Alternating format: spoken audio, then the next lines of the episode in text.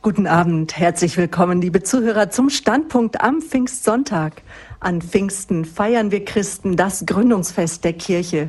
Wir erinnern uns an die Offenbarung der Kraft des Heiligen Geistes, der als Ereignis, als Feuer auf die Jünger herabkam und sie bevollmächtigte, mutig das Evangelium Christi zu lehren, die frohe Botschaft Jesu in alle Welt zu tragen. Wie könnte es das anders sein, liebe Zuhörer, dass wir heute Abend nachfragen? Heiliger Geist, neue Kraft für Kirche, Gemeinden und Gesellschaft? Mein Name ist Sabine Böhler. Guten Abend und unser Gast ist Pfarrer Willi Huber. Er ist Pfarrer in der Münchner Pfarrei St. Ulrich und Leiter der Gemeinschaft Neuer Weg, einer Gemeinschaft in der katholischen charismatischen Erneuerungsbewegung. Negative Schlagzeilen bestimmen das Bild der Kirche in der Gesellschaft. In vielen Gemeinden herrscht angesichts von Fusion Priestermangel und Skandalen, auch unter Gläubigen vielerorts Orientierungslosigkeit und Resignation. Wir sind Missionsland geworden. Diese Diagnose, die Pater Alfred Delp schon 1941 hellsichtig formuliert hat, ist inzwischen bittere Realität geworden. Im Osten Deutschland spürbarer noch als im Westen unseres Landes. Mission? Wenn wir ehrlich sind, denken viele, ja, wir selbst werden schon noch katholisch bleiben, aber andere für den Glauben gewinnen? Nein, das ist heute einfach nicht mehr drin. Es gelingt uns ja oft in der eigenen Familie nicht, in den Kindern oder Enkeln den Glauben wachzuhalten. Und nicht nur junge Leute fügen hinzu, die Kirche selbst ist daran schuld, dass sich viele von ihr abwenden. Sie ist viel zu starr und festgelegt auf alte Verhaltensmuster. Diese kritischen Stimmen tun weh, liebe Zuhörer, aber sie regen auch an, nachzudenken und dass wir uns öffnen für die, die sich abwenden von der Kirche und auch von Jesus Christus. Doch wie kann das gelingen? Wie können wir zu einem überzeugenden christlichen Leben finden, das ansteckend wirkt, das neugierig macht? Mit Pfingsten, liebe Zuhörer, ging das Leben in der Kirche los. Pfingsten, die Ausgießung des Heiligen Geistes, bietet uns andere Perspektiven, nämlich Leben, Freude und ein vom Geist erfülltes Leben.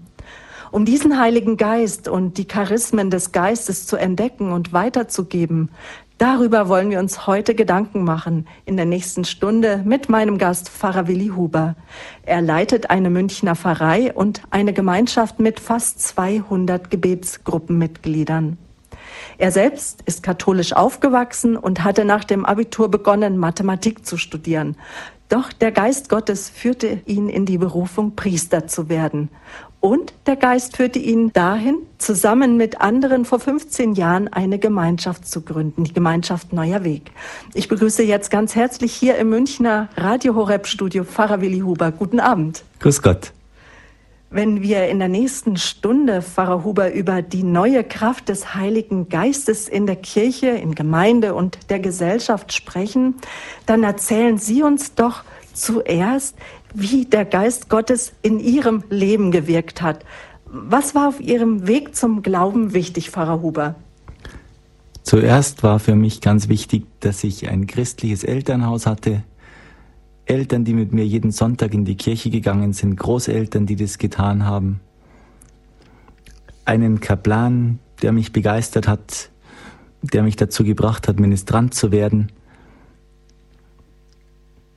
Nur ich glaube, das alles hätte nicht gereicht. Es wäre zu wenig gewesen, weil irgendwann in meinem Leben die Zweifel und die Fragen aufgekommen sind. Und dann war entscheidend für mich, dass ich immer wieder zu Glaubensseminaren eingeladen worden bin und bei diesen Glaubensseminaren Antworten auf meine Fragen gefunden habe und vor allem auch, es waren dann immer wieder Menschen, die für mich gebetet haben um den Heiligen Geist. Wir haben uns vorbereitet für das Gebet um eine neue Ausgießung des Heiligen Geistes und es gab immer wieder Erfahrungen, die mich da Gott näher gebracht haben.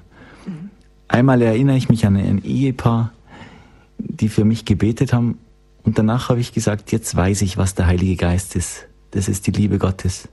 Und noch ein Punkt war für mich sehr wichtig mit meiner eher mathematisch-naturwissenschaftlichen Vergangenheit.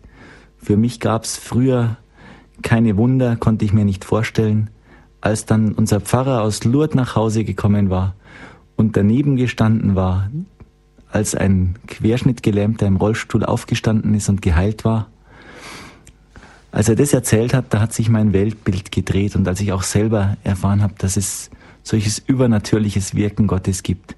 Ich glaube, wir brauchen das heute. Könnte man auch sagen, das war sozusagen in Anführungsstrichen mit Schuld, äh, dass Sie jetzt Priester geworden sind, weil Sie hatten ja zunächst Mathematik studiert.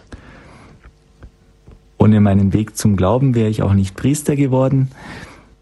Der ging so über mehrere Jahre von 17 bis 20. Das war eigentlich die Zeit, als ich mich mit dem Glauben beschäftigt habe, mit der Frage, gibt es Gott? Und dann auch mit der Frage, welchen Platz hat er in meinem Leben?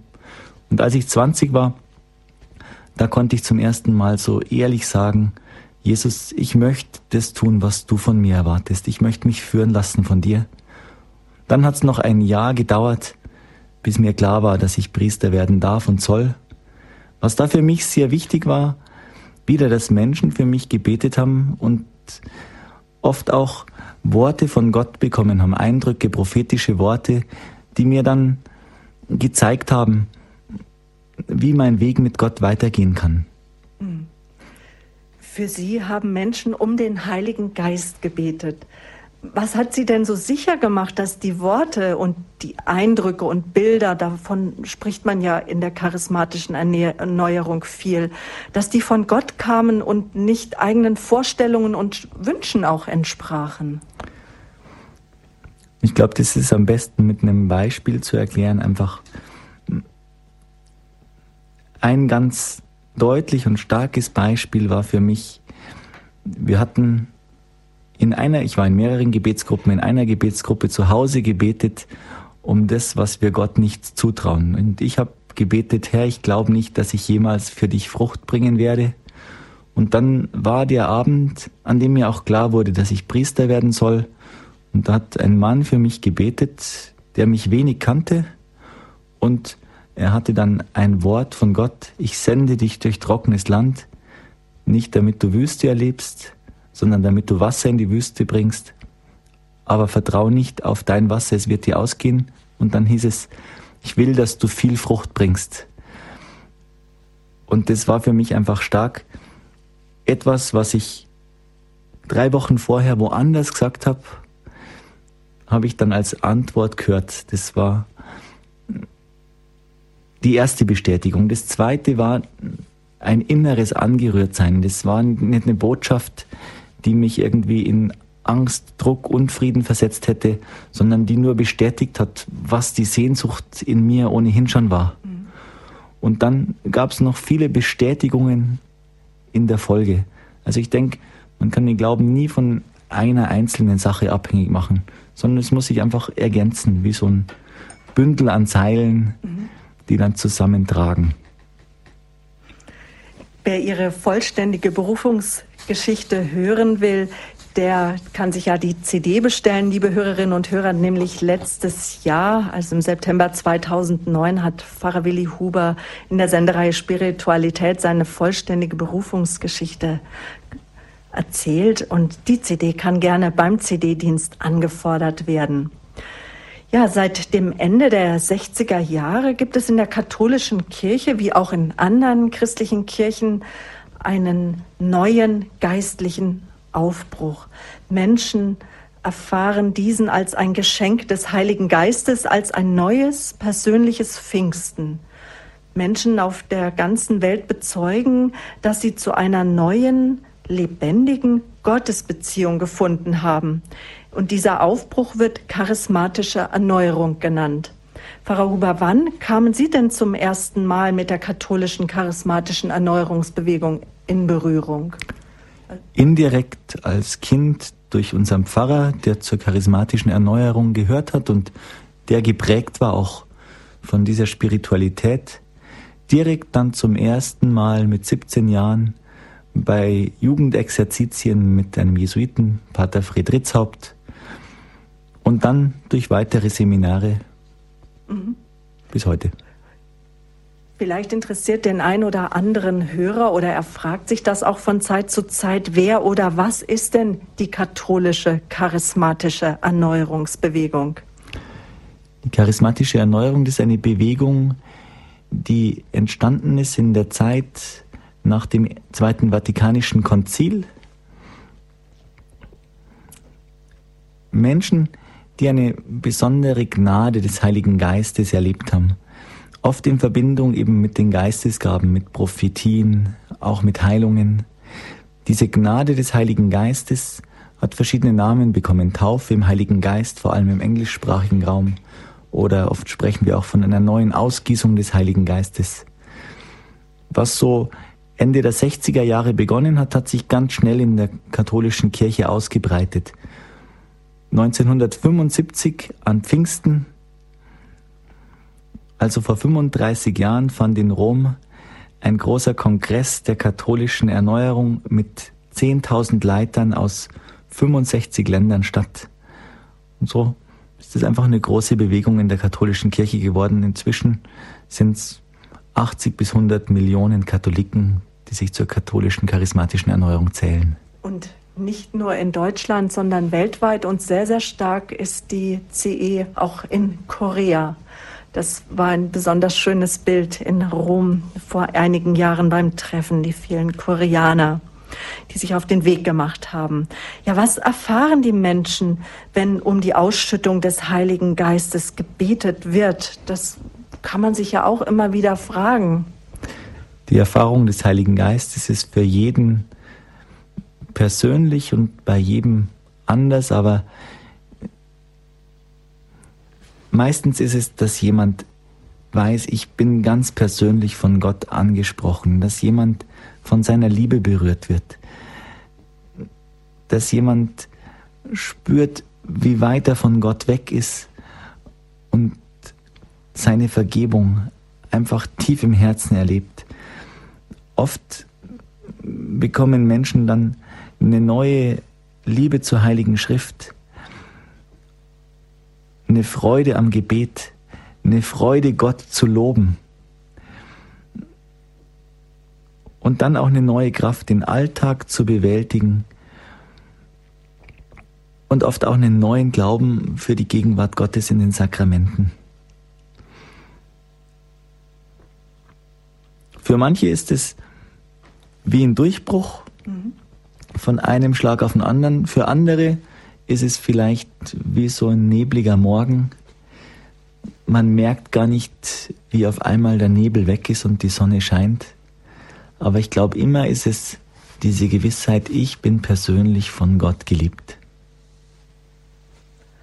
Und das erfahren Menschen nicht nur, die sich der charismatischen Erneuerung anschließen in der katholischen Kirche oder evangelischen Kirche, sondern das erfahren natürlich auch Christen in der Kirche Christen auch anderer Gemeinschaften.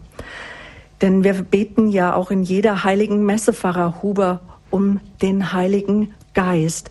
Und da könnte man sich doch manchmal fragen, warum springt da der Funke nicht über? Weil man hört es ja doch von dem einen oder anderen, der sagt, ja, ich habe vielleicht ein Seminar mitgemacht oder so ein besonderes Treffen und da wurde für mich um den Heiligen Geist gebetet, da ist er übergesprungen. Aber vorher in der heiligen Messe, in den vielen heiligen Messen, die ich besucht habe, da habe ich ihn vermisst.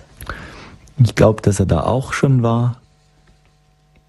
Ich glaube, dass der Heilige Geist nicht nur dann wirkt, wenn wir in unseren Gefühlen und Emotionen berührt sind. Er wirkt immer, er wirkt auch unscheinbar. Aber ich glaube, die Botschaft, die Gott uns schenkt durch die charismatische Erneuerung, ist, dass es auch mehr gibt und dass wir uns nach mehr ausstrecken dürfen. Und ich glaube, es ist wichtig, mit welcher Erwartung ich die heilige Messe feiere, mhm. mit welchem Glauben, dass Gott mir wirklich begegnet, mit welcher Sehnsucht nach dem Heiligen Geist. Und ich glaube, je näher wir Gott kommen, desto lebendiger und desto erfüllender wird der Glaube. Der heilige Pfarrer von Aas hat mal gesagt, es gibt Menschen, die finden die Religion langweilig. Das liegt daran, dass sie den Heiligen Geist nicht haben. Und ich glaube, das ist ein Spiegel von seiner Erfahrung. je mehr er gebrannt hat für den Heiligen Geist, gebrannt hat für Gott, je mehr er im Gebet Zugang zu Gott gefunden hat, desto kostbarer war für ihn Gebet, desto spannender. Und er hat es auch an den Menschen gesehen, die bei ihm zum Glauben gefunden haben. Ich glaube, der Heilige Geist wirkt überall. Wichtig ist, dass wir eine Sehnsucht haben nach seinem Wirken. Und wenn wir sagen Sehnsucht nach dem Wirken des Heiligen Geistes, heißt das natürlich auch Sehnsucht haben zu erfahren, wer war Jesus Christus und Sehnsucht haben nach Jesus, nach der frohen Botschaft. Der Heilige Geist ist, der uns Jesus zeigt und Jesus ist, der uns versprochen hat, ich lasse euch nicht als Weisen zurück, ich sende euch meinen Heiligen Geist. Und Paulus sagt mal, niemand kann sagen, Jesus ist der Herr, wenn er nicht aus dem Heiligen Geist spricht. Jesus zu erkennen als den Sohn Gottes, ihn zu verstehen, das ist eine Gnade des Heiligen Geistes. Heiliger Geist, neue Kraft für Kirche, Gemeinden und Gesellschaft. Unser Standpunktthema hier heute Abend bei Radio Horeb, Ihrer christlichen Stimme. Vielleicht hören Sie uns auf der 92.4 im Großraum München über Kabel, Satellit, das Internet. Seien Sie herzlich willkommen. Mein Name ist Sabine Böhler und mein Gast ist Pfarrer Willi Huber, Leiter der Gemeinschaft Neuer Weg. Und der Neue Weg gehört zur katholischen charismatischen Erneuerungsbewegung. Pfarrer Huber, wie kann es gelingen, diese Wahrheit, die in der persönlichen Beziehung zum dreifaltigen Gott gründet, stärker in das Leben der Gläubigen und der dem Glauben Fernstehenden zu bringen? Ich weiß schon, das ist jetzt eine große Frage. Ich glaube, dass der Heilige Geist zuerst erbetet werden will. Jesus sagt, bittet, dann wird euch gegeben, sucht, dann werdet ihr finden, klopft an, dann wird euch aufgemacht. Mhm. Weil wer bittet, dem wird gegeben, wer sucht, der findet, wer anklopft, dem wird geöffnet. Ich glaube, das ist einfach die Alltagserfahrung, die Jesus da sagt. Wenn ich wo vor der Tür stehe bei Radio Horeb und ich möchte rein, dann muss ich auf die Glocke drücken, damit jemand mir aufmacht. Sonst kann ich stehen, bis ich schwarz werde. Wenn ich meine Brille suche, dann weiß ich drei Plätze in der Wohnung, wo sie sein kann. Und wenn ich die absuche, habe ich sie in der Regel. Wer bittet, dem wird gegeben. Wer sucht, der findet. Wer anklopft, dem wird aufgemacht. Um wie viel mehr, sagt Jesus, wird der Vater im Himmel denen den Heiligen Geist geben, die ihn bitten. Und ich glaube, das ist das Entscheidende, dass wir anfangen mit Glauben um den Heiligen Geist zu beten, nicht nur für uns selber, sondern für die ganze Welt, für alle Menschen. Ich finde, eine ganz tolle Zeugin dafür ist die selige Elena Guerra. Sie hat im 19. Jahrhundert gelebt, von 1835 bis 1914. Und ihre Botschaft war, Katholiken kehrt zurück zum Heiligen Geist, damit er zu uns zurückkehrt. Diese ganz einfache Frau, später hat sie auch eine Ordensgemeinschaft gegründet, hat 13 Briefe an den Papst Leo den 13. geschrieben und ihn immer wieder gebeten, dass er das Gebet um den Heiligen Geist fördern soll. Und der Papst hat sie nicht nur angehört, sondern auf ihren Impuls hin hat er drei päpstliche Schreiben verfasst, mit dem er die Katholiken zum Gebet um den Heiligen Geist aufgerufen hat. Und am 1. Januar 1901 hat er auch auf die Anregung von Elena das neue Jahrhundert dem Heiligen Geist geweiht und die Pfingstsequenz gebetet.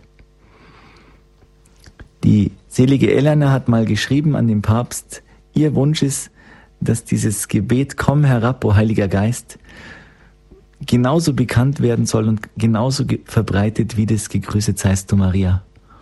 Und ich glaube da auch drum, das ist entscheidend wichtig, dass wir anfangen, um den Heiligen Geist zu beten. Der Papst Johannes der 23., der ist wenige Wochen bevor er das Zweite Vatikanische Konzil eröffnet hat, gefragt worden, was er sich denn von diesem Konzil erwartet. Und dann hat er geantwortet, ein neues Pfingsten. Und zur Eröffnung des Konzils hat er dann genau das gebetet. Erneuere unsere, in unserer Zeit deine Pfingstwunder. Gewähre der heiligen Kirche, dass sie mit Maria, der Mutter Jesu, einmütig und inständig im Gebet ausharre und unter der Führung des heiligen Petrus das Reich des göttlichen Erlösers ausbreite, das Reich der Wahrheit und der Gerechtigkeit, das Reich der Liebe und des Friedens. Also er hat auch um diese Gabe des Gebets für die Kirche gefleht, gewähre der heiligen Kirche, dass sie einmütig und inständig im Gebet ausharre. Ich glaube, das ist das Erste. Wir müssen anfangen zu beten.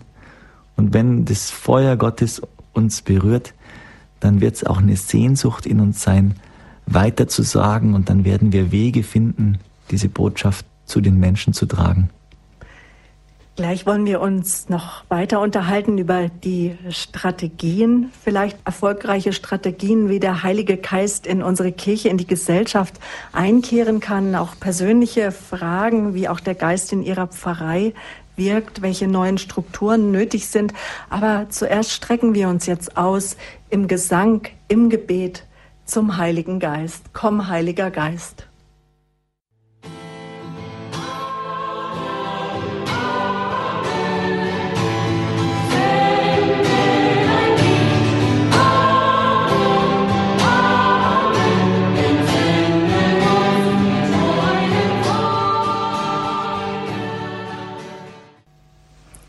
Heiliger Geist, neue Kraft für Kirche, Gemeinden und Gesellschaft, lassen wir ihn herein, den Heiligen Geist, in unsere Herzen.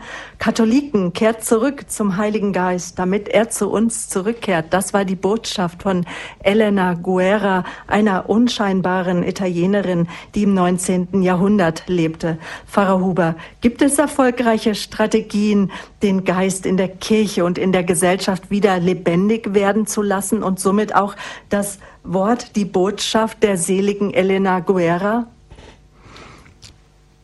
Ich glaube, die erste Strategie bleibt das Gebet. Und ich glaube, es ist wichtig, dass wir überall, wo es möglich ist, das Gebet fördern, die eucharistische Anbetung fördern, Gebetsketten fördern, den Rosenkranz fördern. Fördern, wo Menschen dem Gebet in ihrem Leben eine Priorität einräumen. Ich glaube, wenn das Gebet eine Priorität in unserer Kirche hat, dann werden wir auch das machtvolle Wirken Gottes sehen. Und wenn das Gebet nicht eine Priorität kriegt in unserer Kirche, ich glaube, dann bleibt auch die Tür ein Stück verschlossen für das Wirken Gottes. Die erste Strategie ist das Gebet. Dann glaube ich auch, dass Glaubensseminare ein tolles Werkzeug sein können, um Menschen zu einer Begegnung mit Gott hinzuführen. So war es für mich persönlich. So ist unsere Gemeinschaft entstanden. Wir haben immer wieder Glaubenskurse angeboten und Menschen sind berührt worden durch den Heiligen Geist. Menschen haben zu einem neuen, zu einem lebendigeren Glauben gefunden. Menschen waren dann auch gerne bereit, in eine Gebetsgruppe zu gehen, wollten einfach diesen Weg weitergehen. Und so ist nach und nach die Gemeinschaft gewachsen. Und Glaubensseminare sind auch für mich als Pfarrer wichtig, weil es ist wichtig, dass wir den Menschen, die auf der Suche sind, was anzubieten haben. Und ich glaube, da ist ein, ein Glaubensseminar, was sehr, sehr geeignet ist. Vielleicht erzähle ich kurz, was ich mir unter Glaubensseminar vorstelle. Ein Glaubensseminar ist eine begrenzte Zeit, begrenzte Abende. Man will sich nicht für ewig binden, gleich bei einer Gruppe fest einsteigen. Ein Glaubensseminar ist ein Kurs, der die Grundbotschaft von unserem Glauben verkündet, die Liebe Gottes, wer Jesus Christus ist, was der Heilige Geist ist, was das heißt, dass Jesus für uns gestorben ist, uns erlöst hat, der zeigt, wie wir darauf antworten können, wie wir das Versprechen unserer Taufe erneuern können und auch die Gnade unseres Getauftseins, die Gnade des Heiligen Geistes tiefer erleben können. Ein Glaubenskurs ist ein Kurs, wo das alles nicht als Theorie erzählt wird, sondern wo viele Mitarbeiter dabei sind, die auch erzählen können, was das in ihrem persönlichen Leben bedeutet. Zu so einem Glaubenskurs, wie ich sie wichtig finde, da gehört auch, dass Gelegenheit ist zum Austausch, zur Diskussion, aber dann auch zum Gebet füreinander oder für die Teilnehmer. Mhm. Dass man einfach so langsam hingeführt wird zum Glauben und sich für Gott zu öffnen und ich finde es immer wieder schön. Ich mache immer wieder gern diese Glaubenskurse und ich freue mich immer, wenn am Ende strahlende Gesichter stehen, einfach weil den Menschen was geschenkt worden ist. Was sind das für Menschen, die zu den Glaubenskursen kommen? Wie, wie, sprechen Sie auch die Menschen an? Weil ich kann mir jetzt vorstellen, Pfarrer Huber, der ein oder andere wird jetzt am Radio sein und wird sagen, ja, auch wir bei uns in der Gemeinde, wir versuchen etwas auf die Beine zu stellen in unserer Gemeinschaft mit dem Pfarrverband oder mit dem Pfarrgemeinderat, aber es kommen immer nur ein, zwei Leute oder dieselben oder oftmals auch nur schon Menschen, die schon fest im Glauben stehen. Bei uns kommen auch manchmal wenige oder sind manchmal wenige gekommen. Also wir haben schon angefangen, Glaubenskurse zu halten, als ich noch Theologiestudent war. Und manchmal waren es wirklich sehr wenige Teilnehmer. Wir haben dann immer gedacht, Gott schickt uns die Teilnehmer, denen wir auch was geben können. Und er wird wissen, wie viele er uns schickt. Und dann waren es mehr und trotzdem nach und nach hat sich was gebaut. Und ich glaube, Wer selber Gott erfahren hat, wer selber bei einem Glaubenskurs dabei war und berührt war, der lädt wieder andere ein. Und es ist einfach wichtig, viele persönliche Werbung zu machen und einfach weiter zu erzählen. Meine Erfahrung ist, dass weniger Leute von Handzetteln und von Werbung kommen und mehr Menschen kommen, wenn sie persönlich jemandem begegnen, der sie einlädt, der sagt, ich war da, das war gut, das könnte doch auch was für dich sein. Mhm. Nur was Sie bestimmt auch kennen, das ist, dass viele Menschen ich sage es mal in Anführungsstrichen, unter Menschenscheu leiden und sagen, ja, aber das bringt doch eh nichts. Ich habe es doch auch in der Familie, hat es nicht geklappt, den Glauben weiterzugeben und ich brenne doch schon für Jesus und ich möchte so gern zum Glauben bewegen, aber es, es kommt keiner. Die lassen mich alle abblitzen. Der Mut, der Mut verlässt einen. Vielleicht ist dann wichtig, zuerst mehr zu lieben und dann zu reden, wenn ich merke, die Leute lassen mich abblitzen. Vielleicht erzähle ich noch von einem anderen Weg, den Glauben weiterzugeben, mhm. der mir sehr kostbar und sehr wertvoll ist. Und zwar ist es mir sehr wichtig, Menschen, die mir von ihrer Not erzählen, anzubieten, dass ich einen kurzen Satz für sie bete. Mhm. Und ich glaube, das kann jeder von uns bereit zu sein, zuzuhören und Interesse zu haben an dem, was die Menschen bewegt, wo ihre Not ist, wo der Schuh drückt. Mhm. Und ich glaube, dass man selten abblitzt, wenn man bereit ist, den Menschen zuzuhören. Und oft so erfahre ich, und vielleicht kann es anderen auch so gehen, tut sich am Ende so einer Zeit des Zuhörens eine Gelegenheit auf zu sagen, möchten Sie, dass ich einen kurzen Satz für Sie bete?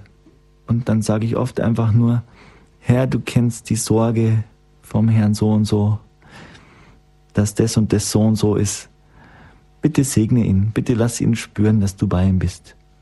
Und oft ist es eine Tür, in Kontakt und Beziehung zu kommen. Und so kann es dann auch bleiben. Und ich glaube, wir dürfen einfach säen, mhm. zweckfrei säen und warten, bis Gott weitere Türen aufmacht.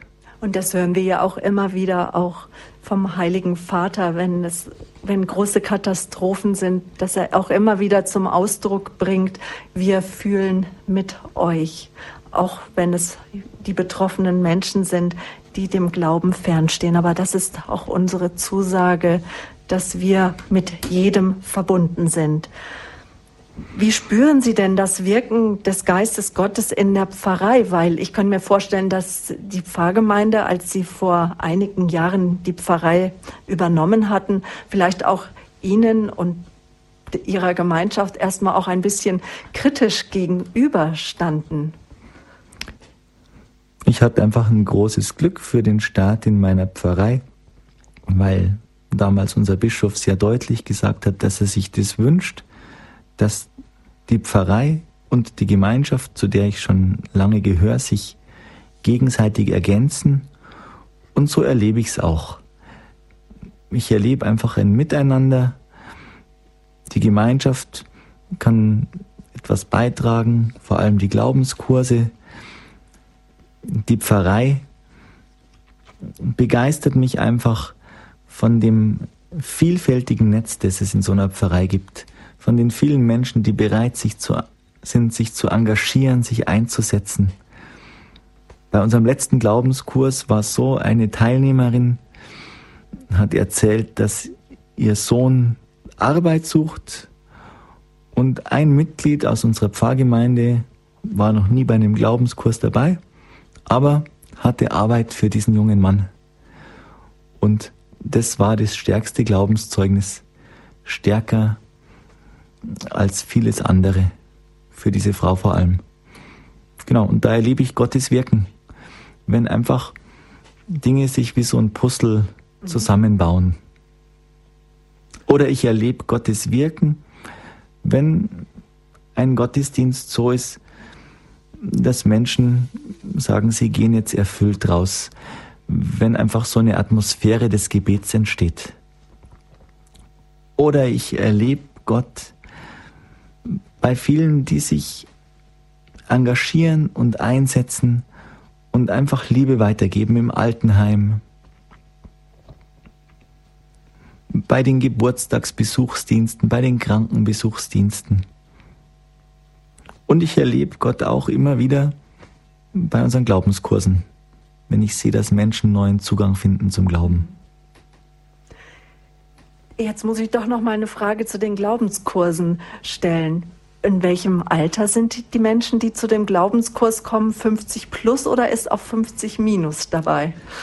Das geht quer durch. Das mhm. fängt an, denke ich, so von 20 bis 70, würde mhm. ich sagen, sind die Teilnehmer und da ziemlich bunt gemischt. Mhm was Sie sicherlich auch kennen, das ist, dass in immer mehr Familien der Glaube auszieht statt einzieht und dass immer mehr Menschen nach Heil suchen in anderen Glaubensrichtungen oder in der Psychologie. Sie denken, Sie gehen jetzt zu dem Psychotherapeuten, der hilft Ihnen jetzt letztendlich weiter, löst das Problem oder in der Esoterik ja, und immer mehr Menschen, die sind auf der Suche, sie fühlen sich haltlos, sie verlieren sich in der Welt und letztendlich brennen sie aus. Also die Burnouts und Depressionen nehmen zu und auch wir in der Kirche, wir müssen uns ja fragen, ja, wie können wir diese Menschen erreichen, die auf, die rufen, die suchen, die ja auch Fragen an uns haben?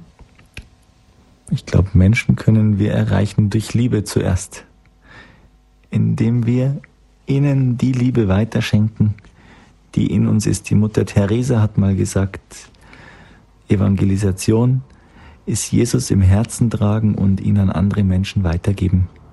Und durch unsere Liebe können wir Menschen erreichen. Und wenn wir was in uns tragen, das die Menschen neugierig macht, wo die sagen, das möchte ich auch. Mhm. Oder vielleicht auch dann, wenn jemand sagen kann, mir hat in der und der Situation der Glaube geholfen. Ich habe im Glauben Halt gefunden. Ich finde es auch schön, dass ich solche Menschen kennen darf. Mir steht jetzt so eine Familie vor Augen. Das Ehepaar hatte sich getrennt und die Frau hat Glaubenskurse mitgemacht. Und durch ihren Weg zum Glauben kam sie auch wieder zurück zu ihrem Mann und das ist jetzt einfach wieder eine stabile Familie und mhm. das ist schön, sowas vor Augen zu sehen. Mhm. Oder eine Frau, die nach ihrer Scheidung Selbstmord begehen wollte. Und der Kaplan hat ihr gesagt, probieren Sie es nochmal mit Gott. Und durch diesen Weg des Lebens mit dem Heiligen Geist hat sie jetzt zu einem ganz neuen Anfang gefunden und sie sagt, sie ist der glücklichste Mensch auf der Welt. Oder ich denke an eine Frau, die in der Esoterik war und sie hat gesagt, sie ist von einem zum anderen gegangen und hat nie so die Erfüllung gefunden und nie gesagt, das ist es, sondern es war immer dieses Weitersuchen und Weitersuchen und Weitersuchen. Und sie sagt, jetzt in Jesus und mit Jesus und durch den Glauben an ihn hat sie einfach ihr Zuhause und hat sie das gefunden, was sie immer gesucht hat. Mhm. Und ich glaube, je mehr wir das einfach leben, ausstrahlen, zeigen, desto mehr können wir Menschen auch anziehen. Und deswegen brauchen wir den Heiligen Geist. Deswegen brauchen wir, dass Gott uns berührt, damit wir immer glaubwürdiger werden. Und dass wir auch spüren, dass wir geliebt sind und wunderbar so sind, wie, sie, wie wir geschaffen sind.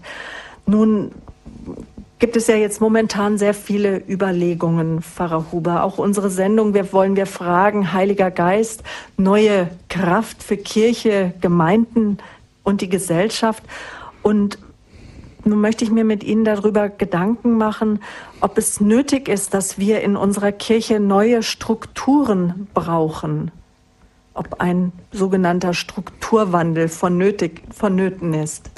Ich glaube halt, die Frage ist, mit was man anfängt. Mhm wenn wir jetzt manche Veränderungen in unserer Kirche sind einfach nötig aus finanziellen Gründen, aus verschiedensten Gründen. Das ist klar und das ist toll, dass die angepackt werden. Aber von einem Strukturwandel oder von anderen Strukturen in der Kirche würde ich mir keinen Glaubensaufbruch erwarten, sondern der Glaubensaufbruch, der kommt vom Gebet, von der Verkündigung, wenn wir die Botschaft von Jesus weitersagen, von unserem persönlichen Zeugnis, von unserer Begeisterung und Glut. Und wenn wo etwas aufbricht, wenn wo Menschen neu zum Glauben kommen, dann entstehen auch wieder neue Strukturen. Also unter Struktur, da stelle ich mir vor, dass es Menschen gibt, die eine Gruppe leiten, dass es Gruppen gibt, dass es Formen von Zusammenarbeit gibt mit dem Pfarrgemeinderat. Wo etwas wächst, da passen sich auch die Strukturen an. Wenn man eigentlich jetzt sieht, wie die geistlichen Bewegungen so in den letzten Jahren ihren Platz finden im Gesamt der Kirche, dann entwickeln sich da neue Strukturen. Also wenn ich zum Beispiel an die Bewegung denke, Miteinander für Europa. Mhm. Aber nicht die Strukturen ist das Erste, sondern das Erste ist der Glaube. Welche Rollen spielen eigentlich bei diesem Strukturwandel auch die neuen Medien und dass wir uns auch den neuen Medien zum Gebrauch machen, wie zum Beispiel auch Internet oder bunte Flyer oder jetzt noch mal ein ganz anderes Thema, vielleicht auch ein anderes Liedgut in der Kirche? Ich glaube, alles, was uns hilft, unseren Glauben begeistert zu leben, begeistert zu zeigen, ist gut. Radio, Radio Horeb ist gut, weil viele Menschen durch diesen Radio erreicht werden, die sonst nicht erreicht werden würden.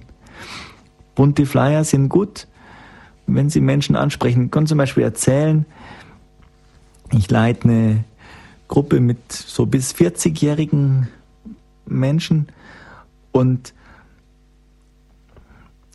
wir planen eben wieder einen Glaubenskurs. Und die jungen Leute haben halt einfach gesagt, nee, diese alten, zopfigen Flyer, das geht nicht. Das muss anders werden, das muss da peppiger sein und das muss da peppiger sein. Und jetzt wird's so. Und was es bringt, wird sich dann zeigen, aber ich denke, das ist gut. Mhm.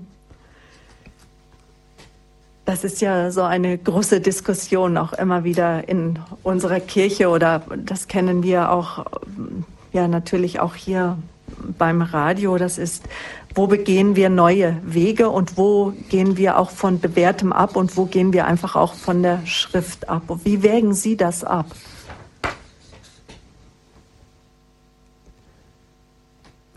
Ich glaube, wichtig ist, dass wir die Heilige Schrift immer mehr in unserem Herzen zum Leben bringen, in uns aufnehmen, zu Hause sind in der Heiligen Schrift. Mich hat das mal begeistert von dem evangelischen Pastor, der gesagt hat, nehmen Sie sich jedes Monat ein Buch der Heiligen Schrift, in dem sie zu Hause werden. Da bin ich lang noch nicht an diesem Punkt und habe das nie geschafft, das so umzusetzen. Aber dieses Anliegen in der Schrift zu Hause zu werden, das ist mein Anliegen. Und dann kann man sich ja von dem, was wir in uns tragen, inspirieren lassen und überlegen, wie können wir das umsetzen. Mhm. Was kann denn die Gesellschaft durch eine offensive Kirche gewinnen, Pfarrer Huber? Ich glaube, die Gesellschaft, das sind viele einzelne Menschen mit ihren Überzeugungen, mit ihren Werten, mit ihrem Engagement. Und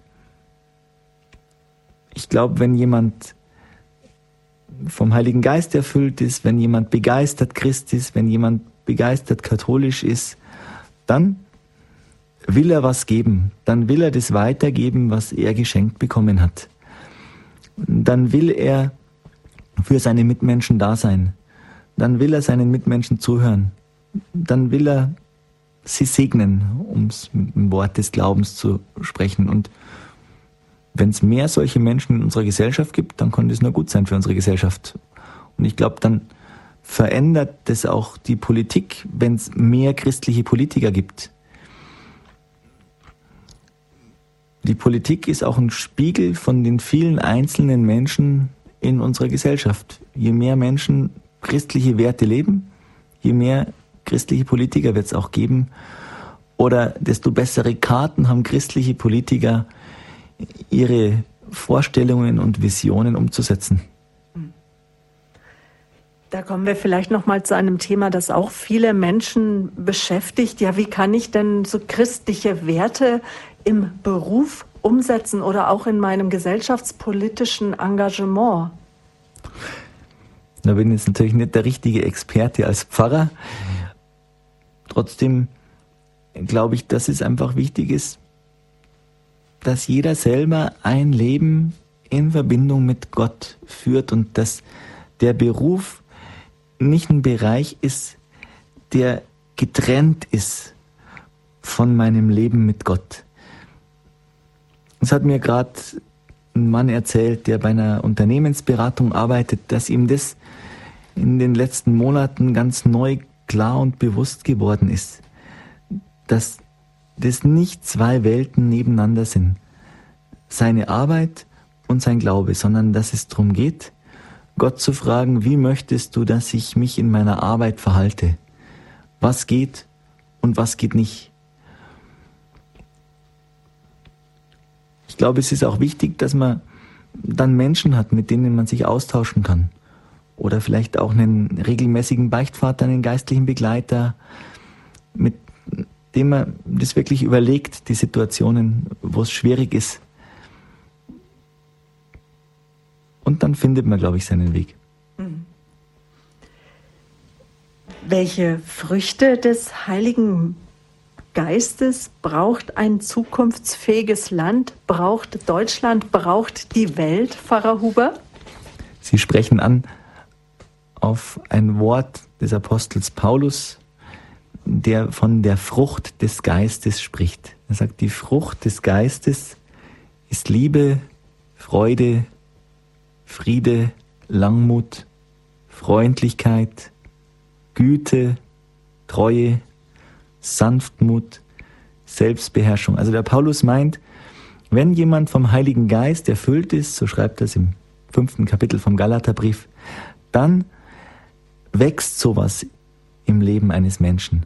Dann wird er geduldiger und langmütiger, dann wird er freundlicher, dann wird er gütiger, dann wird er treuer, und ich glaube, wir brauchen das alles. Wir brauchen jede Frucht. Letzte Woche hat mir ein Freund erzählt, der als Vertreter arbeitet, wie sehr er darunter leidet, dass so viel Unehrlichkeit im Geschäft ist, dass Menschen wirklich ins Gesicht einem eine Lüge sagen. Und ich glaube, Ehrlichkeit, Wahrheit Geduld, Liebe, das wären Früchte des Geistes, das unsere Gesellschaft braucht. Alle brauchen wir. beten wir in besonderer Weise da jetzt auch für.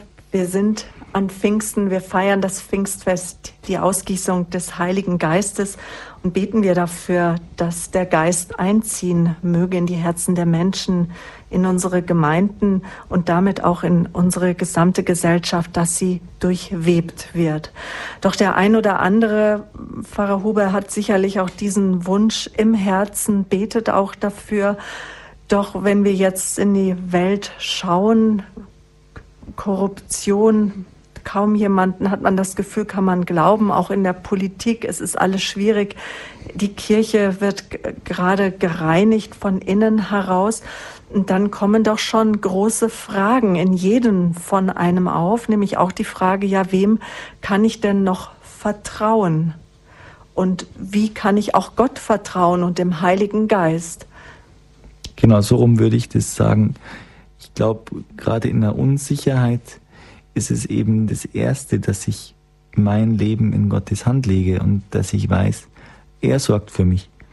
Er hat mir gezeigt, dass ich Priester werden soll, also wird er dafür sorgen, dass das weitergeht, dass das gut geht. Und wenn es durch schwere Zeiten geht, dann wird er durch diese schweren Zeiten mich begleiten. Und ich denke, jedem von uns, egal wo wir stehen, sagt Gott, komm, komm zu mir, lass dich von mir an der Hand nehmen, lass dich von mir führen. Ich habe einen Weg für dich. Und wir müssen nicht wissen, wie dieser Weg ausschaut, den Gott uns führt. Wir dürfen ihm einfach vertrauen. Und dann brauchen wir nicht auf die Probleme in unserer Gesellschaft starren, so wie man auf das Loch einer Schlange starrt, sondern wir können unseren Blick auf Gott halten.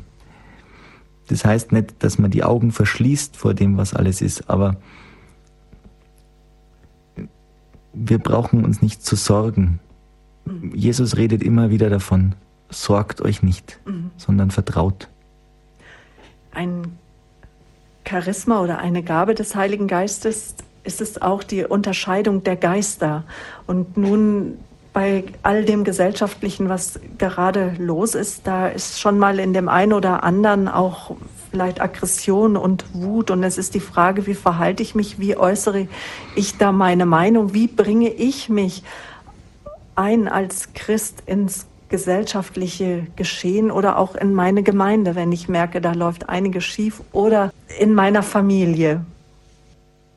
Ich denke an den Apostel Paulus, der uns aufruft zur Liebe und der uns aber auch sagt, dass unsere Worte mit Salz gewürzt sein sollen, dass wir allen freundlich antworten, allen in der rechten Weise antworten, aber auch nicht stromlinienförmig. Denke, es ist auch gut, heute ist Pfingsten, dass wir beten, Heiliger Geist, bitte leg du mir die richtigen Worte in den Mund. Im Petrusbrief heißt es, wenn einer redet, dann rede er mit den Worten, die Gott ihm gibt. Wenn einer dient, dann diene er aus der Kraft, die Gott verleiht.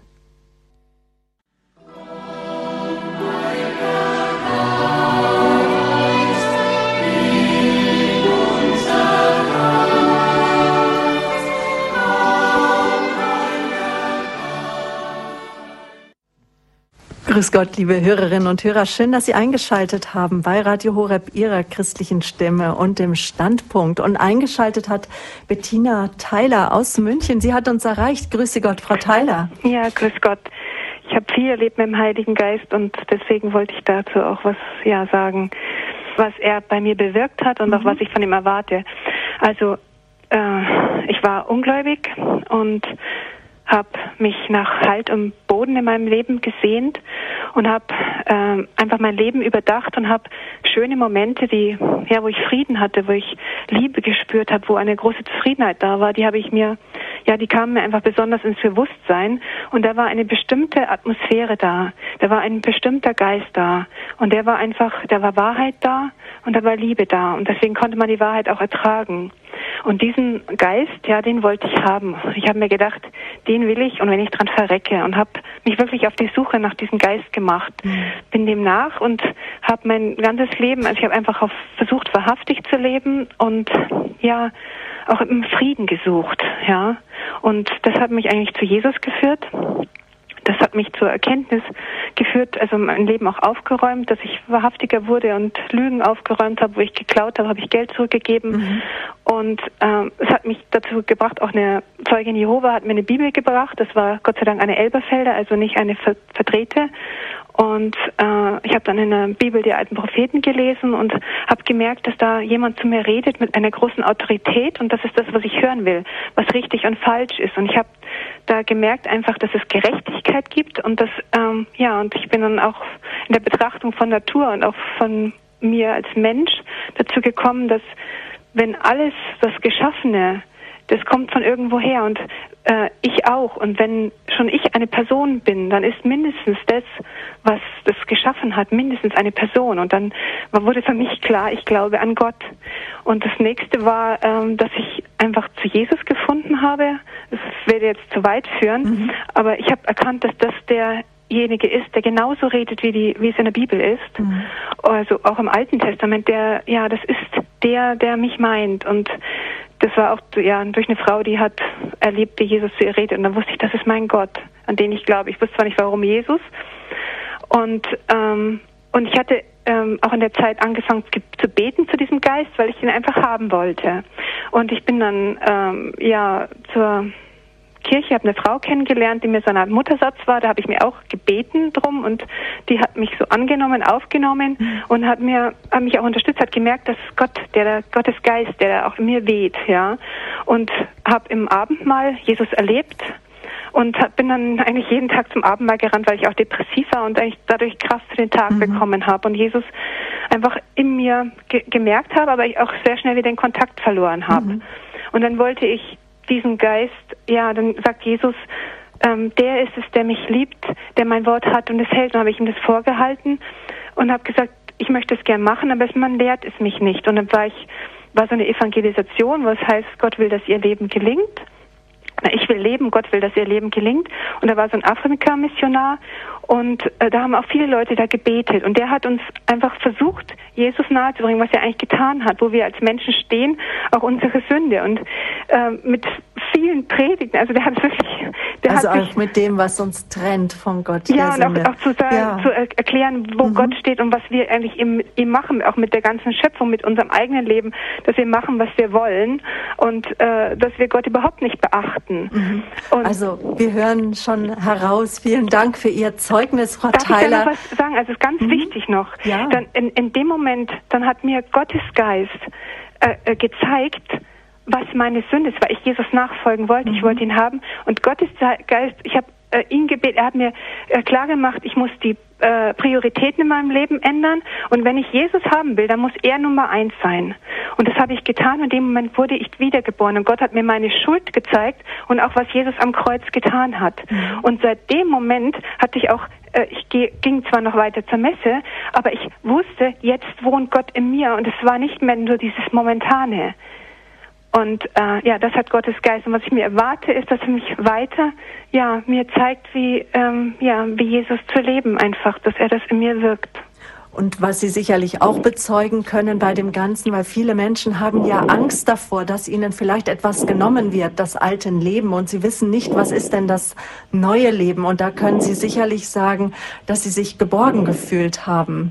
Ja, vor allem Gott, er ist eigentlich bei mir und ich merke, wie er mir zuspricht, dies und das zu lassen und er mahnt und er ermuntert und er wirkt einfach auch, wenn ich Dinge vergesse oder so, er erinnert mich und ich weiß genau, das ist nicht von mir, ja, mhm. und dass er einfach dabei ist, ja, und mit ganz viel Liebe, ja, an meinem, zu meinem Herzen redet und auch Dinge in meinem Leben, ja, äh, darauf antwortet. Vielen, vielen Dank für Ihr Zeugnis, Bitte. Frau Tyler. Gut, Gottes Segen allen. Gell? Danke. Tschüss. Auf Wiederhören, Gottes reichen Segen weiterhin. Das war Frau Tyler aus München. Und jetzt gehen wir nach Augsburg. Dort ist Frau Kirchhauser am Telefon. Grüß Sie Gott, ja, Frau Kirchhauser. Ich bin also momentan sehr beeindruckt von der Dame, von der Frau Tyler. Das mhm. ist also ganz großartig, wie sie sich das, wie das in ihr geworden ist. Was meine Problematik zurzeit ist, ich bin also, kann mich als sehr kirchentreu bezeichnen und ich habe eine Liebe zur Kirche. Also ich habe da kein, die Institution weiß ich, dass von Menschen besetzt ist, dass da auch manches nicht so läuft, wie es gerade oft sein sollte. Das ist aber normal und das hat da Jesus mit seinen Aposteln schon so gehabt und gewollt. Er wollte ja uns Menschen das in die Hand geben, dass wir an seiner Erlösung für uns mit tun dürfen. Das ist mir alles klar. Mhm. Ich habe nur ein Problem in neuerer Zeit und das beschäftigt mich fürchterlich. Also jetzt mit den äh, Missbrauchssachen, das, äh, der Missbrauch und so, ich weiß, das muss in Ordnung kommen, das weiß ich mhm. alles. Mhm. Ich weiß, man kann nichts lassen, was Unrecht ist und man kann sich an andere nicht vergreifen. Was aber die, mir jetzt in der Institution Kirche doch langsam sehr also gegen den Strich schon geht. Mhm. Es wurde ähm, am Sonntag, wo der verlorene Sohn als Evangelium getroffen hat, hat man großartig getönt, also sogar die obersten Herren in unserer deutschen Kirche, äh, also dass es bis mit, mit Wurzel und Rump und Stump ausgeräumt werden muss, ich sage es jetzt halt mit meinen Worten, mhm. und dass man da also ohne, ohne Rücksicht vorgehen muss, dass alles bis ins Letzte aufgeklärt werden muss. Es war nicht einmal in der ganzen Zeit, wo jetzt die schlimme Sachen waren, auch ein Wort der Liebe dabei, dass man gesagt hat, das sind auch schwache Menschen und das ist in jedem Fall anders und wir müssen auch versuchen, für die Menschen zu beten und wir müssen die auf unserem Weg. Man hat also nur noch getan. Sie meinen jetzt mit schwachen Menschen die Priester? erinnert, die kann nicht mhm. dafür. Ich sag's jetzt mal ganz deutlich. Wir kennen auch viele Pfarrer in der Kirche und ich, ich sag's ganz deutlich. Ich habe dann einen Brief geschrieben, wenn die Kirche selber öffentlich über die Medien natürlich bringt die Medien dann die Worte am, am stärksten. Da wird schon mancher Bischof auch ein Liebeswort gesprochen haben. Man bringt ja dann das, das. Aber wenn Kirche nicht, wenn Kirche ihre Nächstenliebe preisgibt, bloß dass sie einen sauberen Stub hat, dann glaube ich, in der sauberen Stube auch nicht mehr gut leben. Und das ist meine Sorge. Und ich glaube, wir müssen zum Heiligen Geist bitten, dass er unsere Selbstgerechtigkeit einmal in der Kirche, nicht bloß die, die Sündigen sind, der Kirche erschaden, die Selbstgerechten Sündigen auch. Und das wollte ich gesagt haben. Und ich bitte, Herr Pfarrer, dass er, weil er so ein frommer Mensch ist, dass er mir verzeiht, dass ich um Kirche mir da so eine Sorge mache. Ich, ich, will der Kirche und will auch der Bischof und alle gut sein. Aber man darf es nicht übertreiben. Mhm. Auch der Sünder hat Recht auf Gnade. Und Jesus hat zum Beispiel, hat, hat man im Bayerischen Rundfunk gesagt, ein gewisser Bischof, Sie wissen, wen ich meine, muss sich langsam fragen lassen, ob er im Weizen, im Acker Gottes Unkraut oder Weizen ist. Der Gott, Jesus hat nie gesagt, dass er Sünder Unkraut ist. Jesus hat gesagt, das Unkraut ist das Böse, aber der Mensch selber ist der Acker. Der Mensch ist kein mhm. Unkraut und da wehrt sich niemand gegen solche Anwürfe. Also das, ich bin ganz mhm. verzweifelt. Mhm. Ich höre auf, auf Wiederhören. Hören wir was, Pfarrer Huber. Danke. Zu sagen hat, Dankeschön und alles Gute. Ich glaube, das sind einfach zwei Seiten. Die eine Seite ist, konsequent zu sein als Kirche und ich glaube, das müssen wir auch lernen und die Kirche muss auch lernen, dass eben gerade beim Missbrauch die Versuchung so groß ist, dass jemand, der das bereut, nur lange nicht dadurch die Kraft hat, nicht mehr in dieser Versuchung zu fallen. Und ich glaube, da müssen wir lernen, konsequent zu sein und zu schauen, dass Menschen halt dann nicht mehr mit so einer Aufgabe weiter betraut sind. Und das andere ist, dass jeder Mensch, egal was er getan hat, von Gott geliebt ist, von Gott geliebt bleibt. Aber es ist natürlich eine Frage, welche Aufgabe er dann übernehmen kann. Und vielleicht muss er dann eine andere Aufgabe übernehmen, kann nicht als Priester weiterarbeiten. Ich habe jetzt Frau Kirchhauser aber auch so verstanden, Pfarrer Huber, dass die Kirche jetzt nach außen eher so ihre Härte zeigt, dieses mhm. Klare, wie das die Welt fordert, aber das, was uns Christen ausmacht, nämlich Jesus hat uns das Liebesgebot geschenkt, die Barmherzigkeit, mhm. dass sie fragt, mhm. ja, wo bleibt denn die Barmherzigkeit? Darum glaube ich, hat es die eine Seite einfach als Leiter auch klar zu sein und zu sagen, die und die Tätigkeiten sind nimmer möglich, wenn jemand sich so vergangen hat und da auch offen zu sein. Und das andere, dass man diesen Menschen auch sagt und jedem Menschen, das hat nichts mit deinem Wert als Mensch zu tun. Du bist ein von Gott geliebter Mensch, mhm. auch wenn du nicht geeignet bist. Das passiert ja ganz oft im Priesterseminar zum Beispiel, dass Menschen sich bewerben und abgelehnt werden müssen. Überall muss man Menschen auswählen, ob sie für eine Aufgabe geeignet sind oder nicht. Bei Radio Horeb muss man schauen, ist der geeignet als Sprecher oder nicht. Eine Sache ist, wo jemand geeignet ist und das andere ist, was sein Wert ist ja. und wie er von Gott geliebt ist. Mhm. Oder auch was nach was sichtbar ist und was dann eben auch unsichtbar ist. Mhm. Das Barmherzige, das gelebt wird, vielleicht jetzt nach außen nicht sichtbar ist, auch in der Gesellschaft. Ja, und es gibt ganz viele Einrichtungen in der Kirche, wo Menschen hinkommen können, wo ausgebrannte Priester hinkommen können. Ich glaube, die Menschen werden oder die Priester werden nicht alleine gelassen. Mhm. Frau Stegerer, Sie haben uns auch angerufen aus Regensburg. Guten Abend. Ja, Grüß Gott. Guten Abend. Mein schön, dass ich durchkomme. Ich möchte noch kurz auf die Frau antworten, die Sie vorher so Sorge macht um die Kirche, um den Missbrauch. Also neulich war eine Sendung auf Radio Horeb, da ging es auch um solche Sachen. Da habe ich durchgegeben, gerade wenn es da um den Bischof gegangen ist, man soll nicht einfach nur urteilen, sondern ich habe da einen schönen, sinnvollen Spruch gefunden und der heißt, schaff's mit mir, Gott, nach deinem Willen. Es bleibt dir alles heimgestellt. Du wirst mein Wünschen so erfüllen, wie es deiner Weisheit wohl gefällt. Also das finde ich ist so was Sinnvolles, auch für diese Menschen, wo man sehr verurteilt. Das eine, aber ich möchte was anderes sagen. Ich bin ehrenamtliche Helferin hier in Ringsburg beim Caritasverband. Mhm. Und da gehen wir Sonntag immer ins Altenheim und helfen wir diesen älteren Leuten mit ihren Rollstuhl, mit ihren Krücken, dass wir sie zum Gottesdienst bringen. Allerdings im Haus ist da ein großer Raum, da fahren wir hin und dann komme ich halt in die Zimmer und sage, no, heute haben wir wieder Gottesdienst und wir beten und singen, darf ich sie mitnehmen? Ja, manche gehen gern mit, aber manche sagen dann zu mir, na, ich gehe nicht mit, ich will nicht. Dann bin ich manchmal schon momentan ein bisschen, aber dann sage ich, ist gut, wie Sie meinen, ich nehme Sie aber mit im Gebet, darf ich das? Ja, das dürfen Sie schon, beten Sie für mich mit. Da denke ich mir, die Leute suchen alle, wie der Herr Pfarrer das halt so schön gebracht hat in dem Vortrag, die Leute suchen und ich denke mir dann, mein, die, die Frau ist so elend beieinander, die steht am Tor des Todes. Jetzt denke ich mir, also ich bin jetzt diejenige, die noch für sie beten kann und das möchte ich auch. Und ich finde, das ist einfach auch ein wichtiger Dienst, dass man sowas dann weitergibt. Das kommt man aber nur, wenn man selber einfach doch innerlich, sagen wir einmal, selber begeistert ist.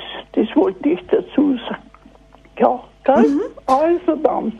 Frau Stegerer, danke. Ja, ja bitte. Auf Wiederhören, alles Wiederhören. Gute. Ja. Frau Fechler hat uns angerufen aus Ankum. Grüß Gott. Grüß Gott, Frau Böhr. Grüß Gott, Herr Pfarrer. Ja, also ich kann jetzt keine große Geschichten vom Wirken des Heiligen Geistes bei mir erzählen und heute hätte ich mir eigentlich auch ein bisschen mehr erwartet, muss ich ehrlich gestehen. Aber manchmal denke ich, der heilige Josef hilft bei mir mehr als der Heilige Geist, aber das kann ich nicht so überblicken. Er macht schon das richtig. Nur ich wollte jetzt noch etwas sagen äh, zu dieser Frau äh, seligen Elena Guerra. Ich habe mich gefreut, dass Sie die erwähnt haben. Und ich ähm, muss nur sagen, sie war keine unscheinbare Frau, sondern sie war eine höchst intelligente Person, die ähm, also viele Bücher geschrieben hat, auch äh, sie sehr viel auch mitgemacht hat, Zurücksetzung, Verdächtigung und alles. Also es war schon auch ein Leben auch mit Leid. Aber sie hat also tatsächlich, die, sie hat, ihre Bücher sind sogar ähm, gern aufgenommen worden, ein bisschen nach Argentinien, sogar in Ägypten. Ähm, nicht nur diese Bücher, die sie auch für die Schule geschrieben hat, Werke der Grammatik und äh, Geschichte, Geschichtsbücher äh, über die römische Geschichte, italienische und so weiter. Und auch, dass sie eine Weltenuhr sogar schon erfunden hat, wofür sie eigentlich aufgenommen werden sollte in die Paris, von Paris in mhm. diese äh, Akademie der Erfinder. Das hat sie aber abgelehnt, sondern und hat dann geschrieben, sie wollte nur das Diplom für den Himmel. Mhm. Also für mich ist sie eine äh, sehr bewundernswerte Frau, die auch für die Mission sich so eingesetzt hat, wofür ja der Heilige Geist eigentlich die Hauptperson ist, auch die, die Gelder gesammelt hat, die Spenden. Und sie wollte für sich nur eine heilige Messe nach ihrem Tod, dass es bloß nicht viel kostet und auch für die Beerdigung ganz wenig. Das Geld sollte alles in das Werk der Glaubensverbreitung gehen. Und sie wollte, dass man nach ihrem Tod sich beschäftigt beschäftigt mit den Büchern, also gerade über das Werk der Glaubensverbreitung, mhm. was sie geschrieben hat, und äh, über das Buch Das Feuer, das Jesus auf die Erde brachte. Mhm. Also ich kann dieses Büchlein immer wieder lesen. Ich habe es in Bad Soden, ist ja auch ein Haus der charismatischen Erneuerung, Schwester Margarita da gefunden. Das Pfarrer Edel hat es rausgegeben und der Kardinal Cordes, der auch für die geistlichen Gemeinschaften da war, die neueren, äh, mit dem Vorwort. Und es das heißt die Frau des neuen Pfingsten und des Abendmahlsaales. Also ich finde, sie ist selig gesprochen worden vom Johannes dem 23. Genau, finde ja. schon, dass sie eine wirklich bewundernswerte Frau ist. Und ähm, ja. Ja, vielleicht regt das jetzt den einen oder anderen an, sich mit ihrem Leben mhm. Zu Es gibt auch schon wieder ein anderes Büchlein, auch schon ist schon rausgegeben, auch wieder.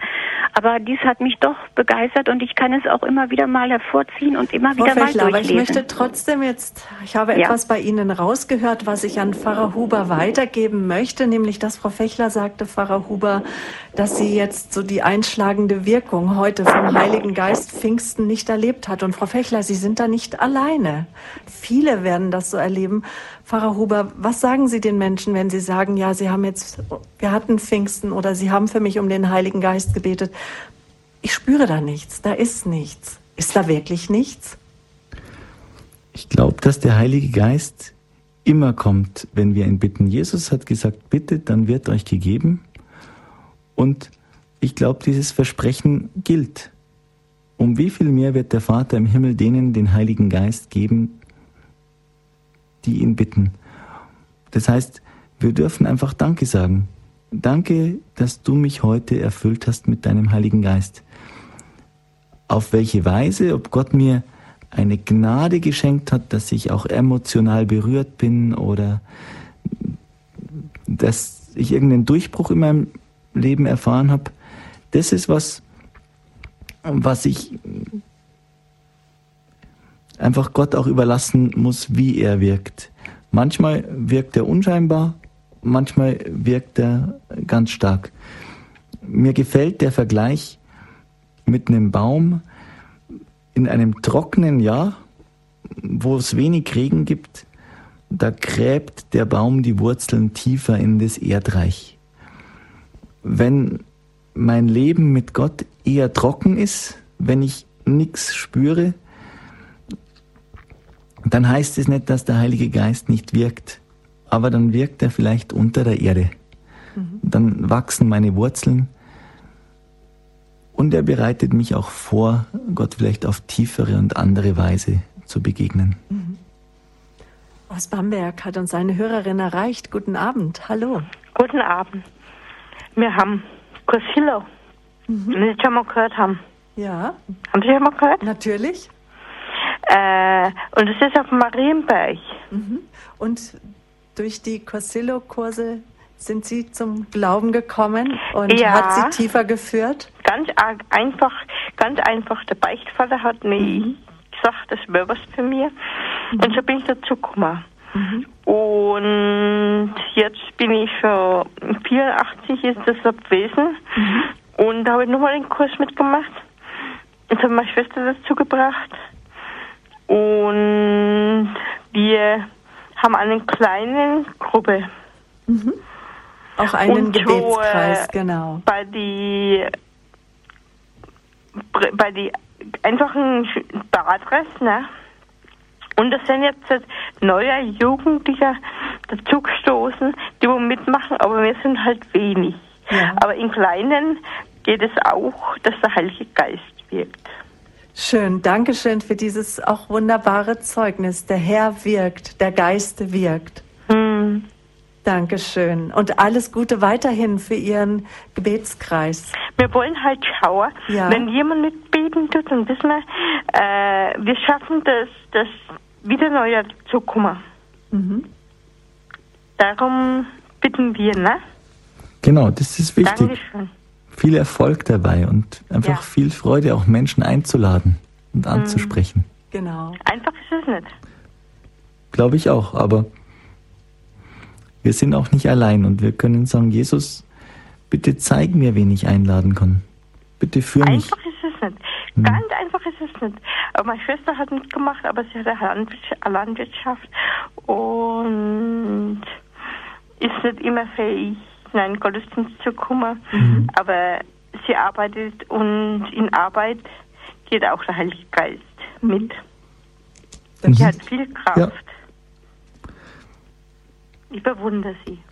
Genau, und nicht jeder muss in eine Gebetsgruppe gehen. Na, Und dafür gibt es irgendwelche anderen Leute, die schon warten, dass sie sowas finden. Und ich glaube, es ist gut, wenn wir es uns einfach zeigen lassen von Gott, wer das sein könnte. ja.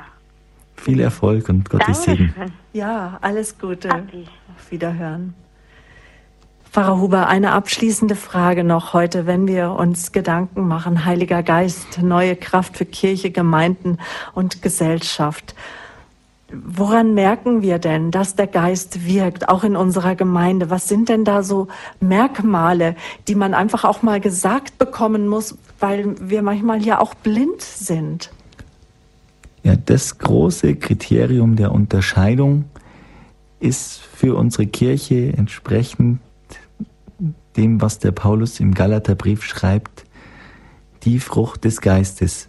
Wo Liebe ist, wo Freude ist, wo Friede ist, wo ein geduldiger Umgang miteinander ist, wo die Menschen freundlich sind, gut zueinander, treu, sanftmütig, wo die Menschen sich beherrschen, da ist ein Zeichen, dass der Heilige Geist wirkt.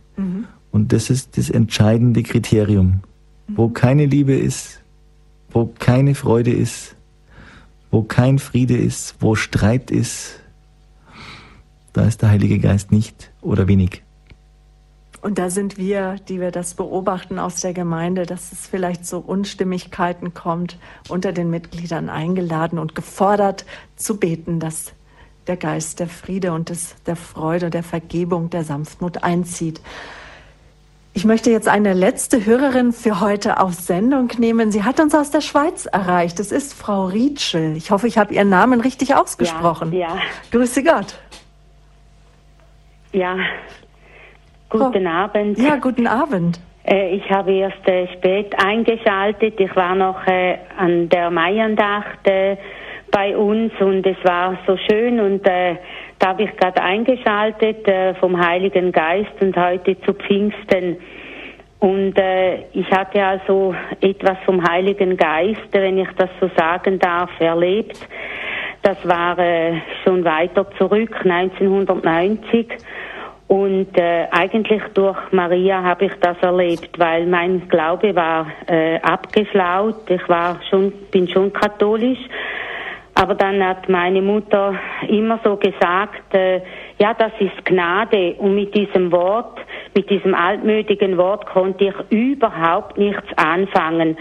Wenn ich äh, ein Glas Wasser, das kann ich trinken, da weiß ich, was es ist, aber mit Gnade, ich verstand das einfach nicht. Und da habe ich dann, kam es zu der Wallfahrt und da habe ich diese Frage mitgenommen. Was ist Gnade? Ich will das verstehen, was das ist. Und dann war ich dort in der heiligen Messe und äh, plötzlich hat mich äh, ganz erfüllt wie ein Feuer, der ganze Körper. Und äh, ich kam so eingegeben, Gnade ist ein Geschenk von Gott. Das ist äh, Liebe, Hoffnung, Glaube. Und das ist Freude am Gebet, Freude am Wort Gottes, Freude an der Kirche, Freude an den Sakramenten, Freude zu allen Menschen und Freude am Frieden, Freude am Verzeihen, Freude an der Reinheit des Herzens und so weiter. Ich wusste einfach, was gut ist und was nicht gut ist. Es, es wurde mir irgendwie, ich war ganz, also ganz erfüllt. Und ähm, ja, ich hatte einfach gedacht, ja, das ist einfach der Heilige Geist, auch äh, äh, irgendwie auch durch Maria, weil ich hatte da gebetet, ich konnte den Rosenkranz nicht mehr und dann auf der Fahrt haben wir viel gebetet und dann kam mir alles wieder in den Sinn, also ich denke, das ist wirklich auch vom Heiligen Geist, weil das ist heute noch so geblieben und das ist jetzt schon 20 Jahre. Ich bin also, habe mich vertieft im Glauben. Dankeschön jetzt zum Abschluss für dieses wunderbare Zeugnis, Frau Rietschel. Alles Gute ja. in die Schweiz. Auf Wiederhören. Ja, vielen Dank für den Sender. Dankeschön. Ja, für Gott. Auf Wiederhören. Pfarrer Huber, Dankeschön, dass Sie hier unser Gast waren. Der Geist weht. Sehr gerne war ich bei Ihnen. Auch viel Segen für Radio Horeb weiter, für all Ihre Aufgaben und Arbeit und dass Sie Jesus bezeugen können für viele Menschen. Bitte ich Sie zum Abschluss noch um Ihren priesterlichen Segen. Ich segne Sie und alle Mitarbeiter von Radio Horeb, alle Zuhörer und Zuhörerinnen und alle Menschen in unserem Land mit der Fülle seines Heiligen Geistes, seiner Gnade, seiner Liebe, seiner Freude der allmächtige und dreifaltige Gott, der Vater und der Sohn und der Heilige Geist. Amen. Amen. Liebe Hörerinnen und Hörer, ich möchte Sie noch darauf aufmerksam machen, dass Sie diese Sendung bestellen können als CD bei uns am CD-Dienst. Rufen Sie an die 0700 7525 7520. Das ist die Rufnummer, wenn Sie sich eine CD dieser Sendung bestellen möchten.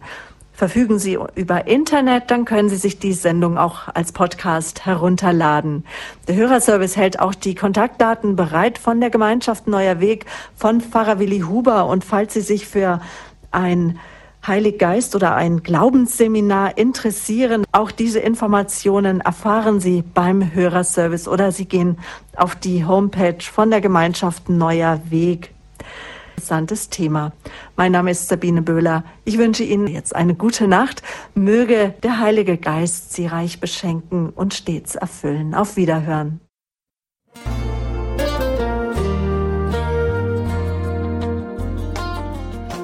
Liebe Zuhörer und Zuhörerinnen, vielen Dank, dass Sie unser CD- und Podcast-Angebot in Anspruch nehmen. Wir freuen uns, dass unsere Sendungen auf diese Weise Verbreitung finden. Dieser Dienst ist für Sie kostenlos. Allerdings bedeutet er für uns einen nicht unerheblichen Aufwand. Deshalb sind wir für jede Spende dankbar. In Deutschland können Sie diese bei der Ligabank Regensburg überweisen auf das Konto 7615 515.